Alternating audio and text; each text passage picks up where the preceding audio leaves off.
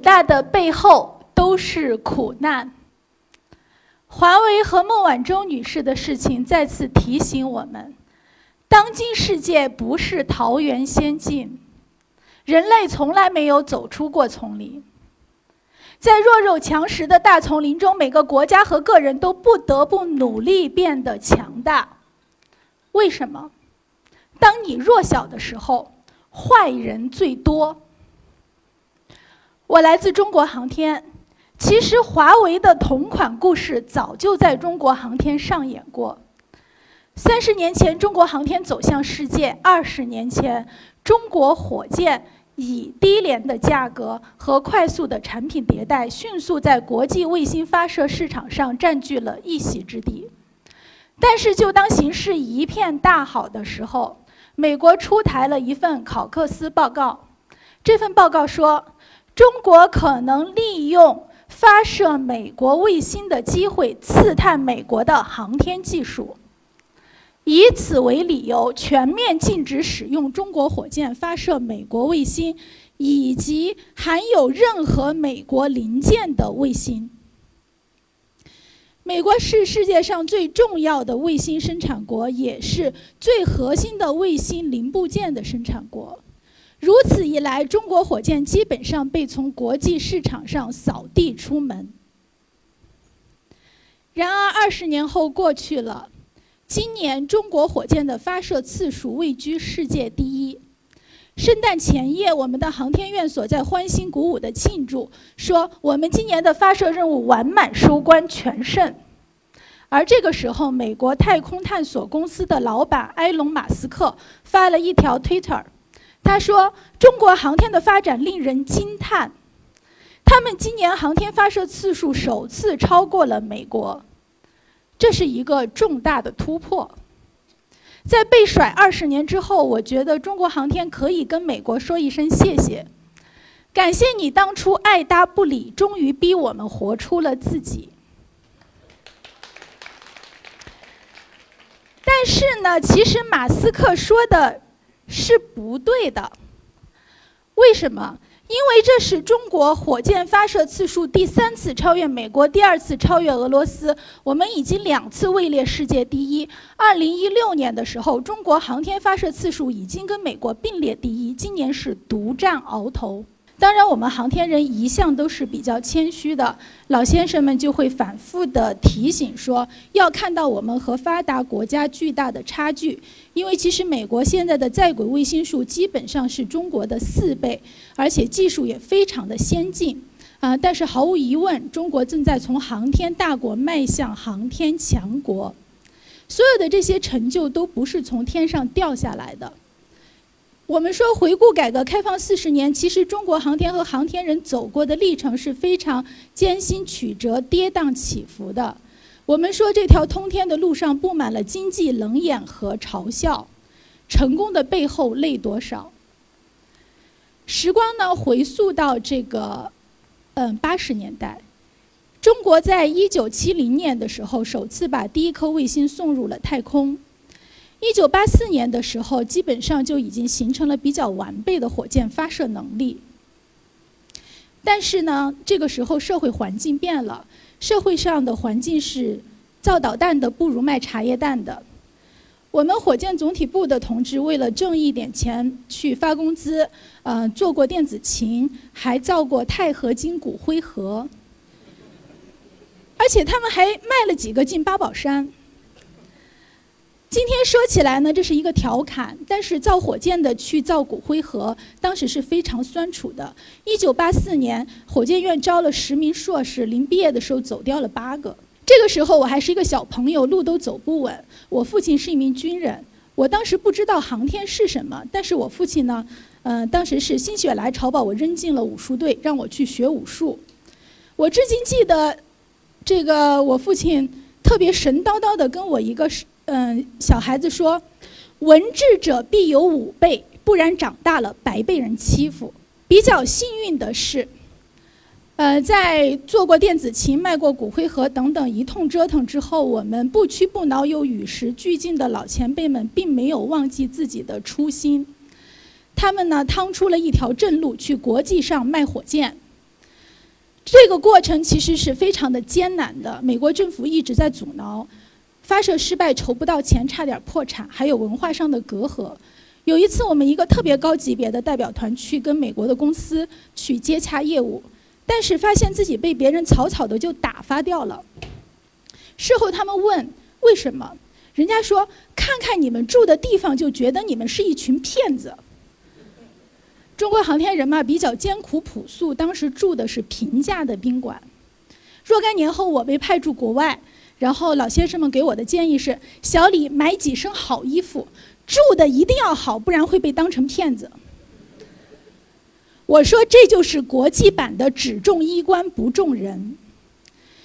但是这些老一代非常厉害，他们在不到十年的时间里卖火箭卖得风生水起。中国火箭当时在国际卫星发射市场上占据了百分之七到百分之九的市场份额，而且非常有希望拿到国际卫星通信组织后续的全部发射订单。当时他们到一个中餐馆吃中餐的时候，老板是一名中国人。他说：“过去我们出来只能开餐馆，你们今天是来推销火箭的，你们是海外华人的骄傲。”每当回顾这一段过程的时候，我们就说要感谢我们的老一代，他们以非凡的智慧和能力走出了迷途。如若不然的话，今天我在大家这里给大家推销的就是中国航天牌钛合金骨灰盒。这个时候呢，我还是一名中学生，呃，我的语文老师是一名非常优雅美丽的女士，她天天逼着我们全班同学去背诵“天将降大任于斯人也，必先苦其心志，劳其筋骨，饿其体肤”。而我的数学老师呢，也是一名女士，她说领我们。毕业的时候，他给我们的赠言就是：“志雄不息光阴诗，功成无悔少年时。”但是，当我们高考报志愿的时候，正好赶到中国火箭被从国际市场上扫地出门。当时，我的长辈们看到我报考了航天专业，他们一脸凝重地跟我说：“你想好了，这一行是挣不到钱的。”而且你毕业的时候很可能连工作都找不到。我上大学的第一课，我们班主任老师非常坦诚地跟全班同学说：“你们换专业吧，这一行没有前途的。”很多年之后，我才知道，当时很多航天院所已经在做人员遣散的方案了。戏剧性的转折呢，发生在这个一九九九年的五月八号，中国驻南斯拉夫大使馆被炸。消息传来的时候，我正在学校的武术队里跟着教练练刀。当时，当时我的耳边就响起了我父亲小时候跟我说的那一句：“文智者必有武备，不然长大了白被人欺负。”你回顾那一段历史。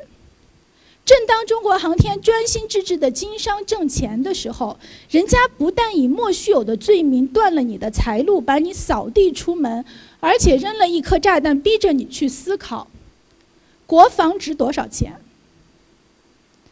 国防值多少钱呢？如果人都被干掉了的话，钱有什么用啊？全中国人的身家性命加在一起值多少钱？国防就值多少钱。从那以后，社会上越来越多的声音开始说：“我们要仗剑经商，不然你就是肥羊白被人宰；我们要有亮剑精神，不然你就是软柿子白被人捏。不想被欺负，不但要富，还得要强。”后来，中国火箭从国际市场上退回来，开始专心致志搞我们中国自己的空间基础设施建设，航天任务日渐饱满。我们给别人打了那么多卫星，为什么不给自己多打几颗呢？我们高校的老师也从外企这个兼职的老师，还有想要辞职的老师，也开始回到了高校，开始专心致志地教书做课题。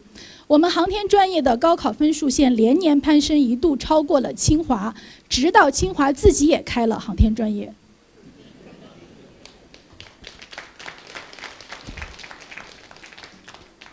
但是冰冻三尺非一日之寒，在我本科快要毕业前，我呢，这个跟着辅导员老师去到了老三县，那是一个大山沟里的老牌航天单位。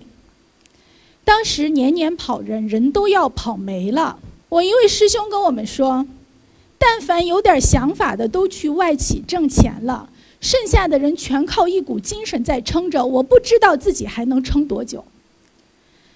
当时已经是新世纪了。在那个大山沟里，这个老牌的航天单位，它其实是一个非常重要的国家任务的承担单位，而且连年拿奖。但是它的基础设施和很多的薪资待遇，基本上还冻结在八十年代。我们看的心里哇凉哇凉的。回到学校的时候，我就在调研报告里写了这么一句：我说，莫赞冬梅艳，雪辱双栖事业间。等到毕业季来临的时候，中国航天开始进入了一个快速发展期，缺人；互联网也进入了快速发展期，也同样缺人。这个时候，航天领域需要跟外企、互联网还有国外的顶级高校抢人。但是，其实这个行业并开不出多么优厚的工资待遇，当时也很难给大家描绘说一个什么光明远大的前景。所以，优秀人才的流失非常严重。当时呢，我有一名导师，他有一个非常得意的弟子，很优秀，同时拿到了麻省理工和斯坦福的全额奖学金。这位师兄就出国了，而且没有再回来。老先生因为这个原因，很多年不愿意再招学生。后来临到我被派驻国外的时候，我就发现很多老前辈会特别紧张地叮嘱我说：“小李呀，你可一定要回来呀。”后来我才理解到，这是被国外抢人给抢怕了。其实呢，关于出国这个问题，我问过我父亲。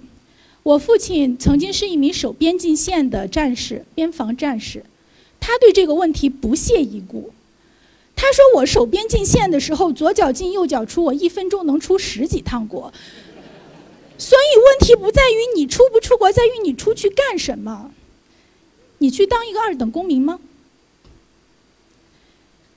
后来我留在国内念博士，当时有一次机会，我去到美国进行这个国际交流。会场上遇到一个十几岁的美国小姑娘，非常优秀，小小年纪在国际会议上侃侃而谈。我跟同学非常热情的去跟她交流，她也很热情的回应我们，我们一起合影。但是就在合影完转身的瞬间，我听见她低声跟她的同伴说：“我不喜欢中国人。”我非常惊讶地回头，平生第一次体会到什么叫翻脸如翻书。她是一个小姑娘，我可以说是童言无忌，但是因此我背脊发凉。我好像看到了考克斯报告出台的真正的根源。又过了若干年，我坐在英国航天大会的会场里，会场里呢正在放一个宣传片，是英国的第一名宇航员即将进入太空。宣传片的名字叫《宇航员的魅力，没有人可以抵挡》。全场的欢欣鼓舞，我也很由衷的给他们鼓掌。但是当时其实我内心很诧异，因为我们的宇航员当时已经进入太空十几年了，在我的印象中，英国是个非常发达的国家。我当时心里想，难道你们的宇航员还没有进入过太空吗？也就是那一刻，我忽然意识到，我们心目中的发达国家，并不是事事都比我们强。也是那一年，在伦敦的地铁里。我遇到了一个英国人，他非常热情。他说：“中国我去过，你们的楼是新的，路是新的，你们修得很好，比我们好。我觉得你们不是发展中国家，你们就是发达国家。”然后我忽然发现，世界看我们的眼光和我们自己可能已经在慢慢发生变化了。去年的时候，我在维也纳联合国外空委的会场里有一个机会，我去做交流，跟我同台的都是各国航天局的官员。我就发现他们特别耐心的在听我说，但是当我讲完的时候，那一刻我突然意识到，其实这个发言交流的机会和他们的耐心不是给我个人的，他们给的是中国航天，是我的国家和这个欣欣向荣的领域。这些年呢，中国航天发展非常的快，在我博士毕业的时候，长征运载火箭刚刚完成它的第一百次发射。这前一百次发射花了三十七年，当时火箭发射是一件很不容易的事情。我们老一代的航天人临到退休的时候，给组织提的唯一的要求是：我想去一次发射场，亲眼看一下自己设计了一辈子的火箭到底是怎样被发射进入太空的。而仅仅十年过去，中国的长征火箭已经完成了它的第二百九十六次发射。这十年的时间的发射量是过去三十七年发射总量的两倍。今天在海南文昌发射场呢，旁边也建了一个叫航天景景观园，普通的老百姓也可以在那里去观看航天发射。这就是时代的进步。但是在这种高强度增长的背后，是我们一线员工面临的社会和家庭的不理解。我有一个同事，他是985、211的高材生，有一段时间高强度工作把自己搞得非常狼狈。有一个早上，他就抱着馒头蹲在那个公交车站那儿啃馒头，等着公交车。这个时候，有一个年轻的妈妈带着她的孩子路过。这个妈妈用一个特别厌恶的眼光看了我的同事一眼，然后跟他的小朋友说：“好好读书，不然以后你长大了就只能像他那样。”我母亲也经常，我的母亲也特别经常会很惆怅地说：“你怎么选了这么一行，连找对象都没有时间，这可怎么得了啊？”所以，航天的单身青年经常会自我调侃说：“有一种单身叫干航天干成单身。”所谓的高科技人才拼到极致是一个什么样子？有时候连夜调代码，我觉得喉管心甜，我感觉自己马上就会吐血而亡。在庆功宴上，一群大老爷们在那儿抱头痛哭。发射失败的时候，有的总师们一夜白头。我们说成功的背后累多少？习主席呢送给中国航天一段话：探索浩瀚宇宙，发展航天事业，建设航天强国，是我们不懈追求的航天梦。我就在想，什么是强国？强国在唐朝诗人王维笔下是九天昌河开宫殿，万国衣冠拜冕旒。但是我们想要的强国就是万国来朝吗？其实我们想要的可能无非就是你不要动不动的去炸一下我的使馆，心血来潮出台一个报告就把我们扫地出门，天天嚷嚷着我要加关税，我要制裁你，在我这儿挣得盆满钵满，最后背后插你一刀。中国人想要成为强国，可能无非就是想在国际上被人平等以待，想要和平共处。我们想要尊严。回顾改革开放四十年，明年呢，是新中国建国七十周年，也是五四运动一百周年。我说在这里必须要致敬一下当年建立新中国和为新中国打下了坚实基础的老前辈们。想一想，我们在和平时期，我们尚且觉得成功的路上布满了荆棘、冷眼嘲笑，我们感叹说成功的背后累多少，而他们当年直面的是炮火和死亡。